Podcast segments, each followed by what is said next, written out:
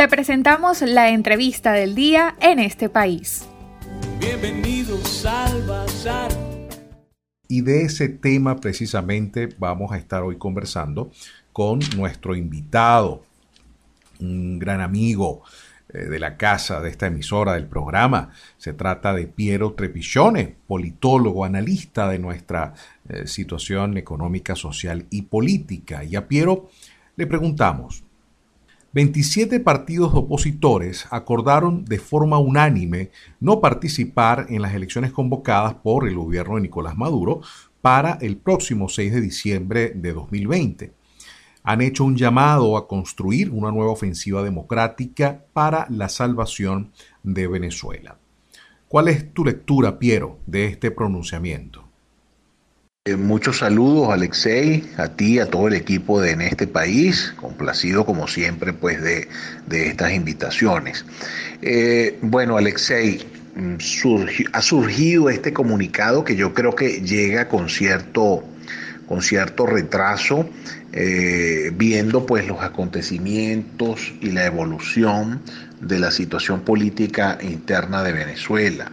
Eh, a mí me parece, digamos, que una de las cosas que está demandando urgentemente la sociedad venezolana es que precisamente haya voces eh, coherentes, voces que ofrezcan respuestas alternativas, posiciones coherentes, claras, transparentes frente a la coyuntura actual del país, cosa que, digamos, eh, en las actuales circunstancias pues está siendo cada vez más difícil porque eh, en el marco de la hegemonía comunicacional digamos se escucha una sola voz casi unánime que es la voz digamos de eh, el gobierno de Nicolás Maduro. Otras alternativas pues están eh, más silenciadas. Entonces es importante desde ese punto de vista la aparición de este comunicado pero también es importante, Alexei, y lo he venido señalando en, algunos artículos de opinión, eh, mm, llevar el mundo opositor, el liderazgo opositor, a un centro de gravedad único que permita, digamos, gestionar un mecanismo de articulación, un mecanismo de respuestas rápidas, un mecanismo de cohesión para el procesamiento de la coyuntura política, el análisis y la inmediata puesta en práctica, obviamente, de eh, eh, los rasgos fundamentales de la estrategia. Entonces, en ese sentido, pues bienvenido este comunicado, creo que es una posición lógica con lo que ha venido siendo la posición de estos partidos en los últimos tiempos, pero siento que en términos de comunicación política, si no se tiene ese centro de gravedad, eh, lamentablemente pues el signo de la fragmentación eh, seguirá eh, golpeando fuertemente al liderazgo político opositor y por ende causando distorsión entre ese liderazgo político y el grueso de la población venezolana alineada con el descontento. Hablando justamente de ese descontento, Piero, hay quienes sostienen que no ha podido la oposición y sus principales partidos y actores convertir ese malestar, ese descontento, el deterioro profundo de las condiciones de vida cotidianas del venezolano en acciones que permitan mayor presión interna. Obviamente se suma a este cuadro la cuarentena, la desmovilización por la pandemia. Pero a tu juicio, Piero, más allá de este acuerdo, ¿es posible que la oposición en los próximos meses, eh, una oposición que ha sido perseguida, sus dirigentes y diputados encarcelados, criminalizados, pueda articular estrategias que vayan más allá de la no participación en las elecciones? Eh, sí, Alexei, es un tema, es un tema delicado, es un tema delicado porque la realidad actual, especialmente digamos durante estos últimos meses eh, de este año 2020 eh, y, a propósito pues de la, del comienzo de la pandemia, digamos el debate, la oposición se ha debatido a sí misma, desvió esa eh, esa estrategia de controlar la agenda pública, de reposicionarse en la agenda pública, como bien lo hizo en 2019, eh, por un debate interno, un debate mirándose a sí mismo, mirándose su ombligo eh, y fragmentándose, estallando en mil pedazos. Es decir, la oposición vivió este año, ha vivido un proceso de atomización.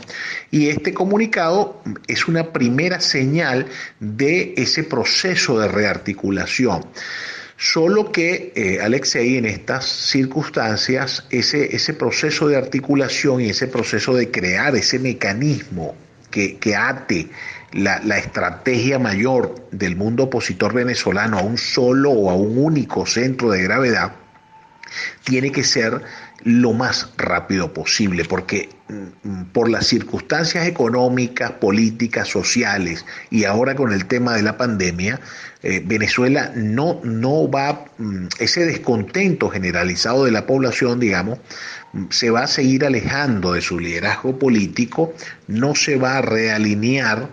eh, con su liderazgo político y eso puede crear condiciones de ingobernabilidad en el país, pueden crear condiciones que lleven a, digamos, a otro tipo de estadios mucho más profundos de la crisis económica que estamos padeciendo y, a, una mayor profundización del deterioro social del país. Eh, no obstante, pues yo creo que eh, esta primera señal en mucho tiempo es importante, pero eh, es un camino, Alexei, que se puede hacer siempre y cuando eh, los egos del liderazgo político se dejen de lado y se reafirme más bien el interés nacional, el interés por el país, el interés por salir de, esta, de este atolladero en el que nos encontramos actualmente. Es importantísimo reflexionar en el sentido de que todas las aspiraciones políticas son válidas en una democracia, pero que este momento no es precisamente el momento de las aspiraciones individualizadas, sino más bien la de la constitución de ese centro de gravedad único que apuntale ese descontento, le dé una direccionalidad política y por ende produzca resultados en el corto plazo en el sentido de eh, poder llevar a cabo el cambio político que, que la sociedad mayoritariamente está demandando. Ante los efectos económicos de la pandemia de COVID-19 en el mundo, en Europa y en Estados Unidos, y obviamente ante el proceso de elecciones que enfrenta el presidente Trump, ¿consideras, Piero, que Venezuela ha perdido notoriedad o visibilidad en la agenda internacional? ¿Pudiera esto ser un factor que está incidiendo desde el punto de vista internacional sobre la situación venezolana? Eh, no, no. Eh, en este momento Venezuela y Siria siguen siendo temas muy importantes para la comunidad internacional y donde pues sobre los cuales hay un juego geopolítico global bastante eh, interesante también. solo que evidentemente pues el tema de la pandemia que está golpeando mucho más fuertemente ahora a toda América Latina y a los propios Estados Unidos, pues ha hecho que los gobiernos y los temas mm, sobre los cuales pues se discute en la agenda pública de muchos países de la región y del hemisferio, pues se circunscriba más al avance de la pandemia y la forma de controlarla que al caso de Venezuela pero no significa esto que Venezuela haya desaparecido de la agenda global. Todo lo contrario, todo lo contrario. Eh, Venezuela mm, sigue siendo un tema de enorme importancia geopolítica regional y eh, en ese sentido pues los gobiernos están muy atentos junto a sus eh, agentes diplomáticos y agencias de inteligencia para seguir efectivamente todo lo que ocurre en, Venezuela. Quizá, repito, tengamos menos resonancia noticiosa por lo, por lo referente a la pandemia, pero no significa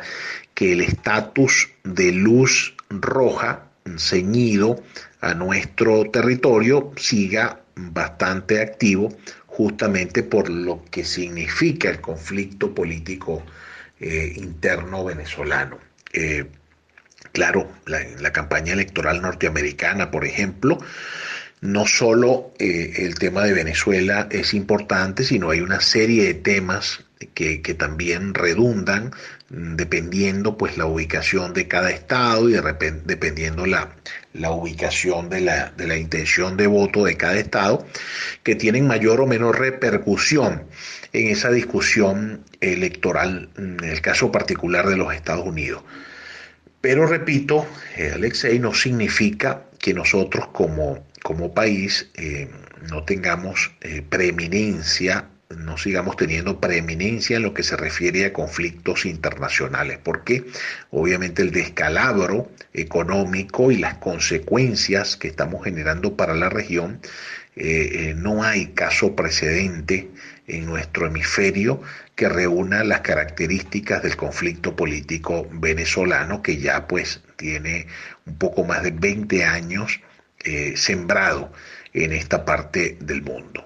Bien, era esta la opinión de Piero Trepigione, politólogo, analista de nuestro entorno político, económico, social, buen amigo, quien nos explicaba las principales características de la situación política venezolana a propósito de este pronunciamiento de 27 partidos políticos, todos con presencia en la Asamblea Nacional, ante este proceso comicial que se va a llevar a cabo de acuerdo al CNE, designado justamente sin la participación opositora el próximo 6 de diciembre de este año para renovar la Asamblea Nacional.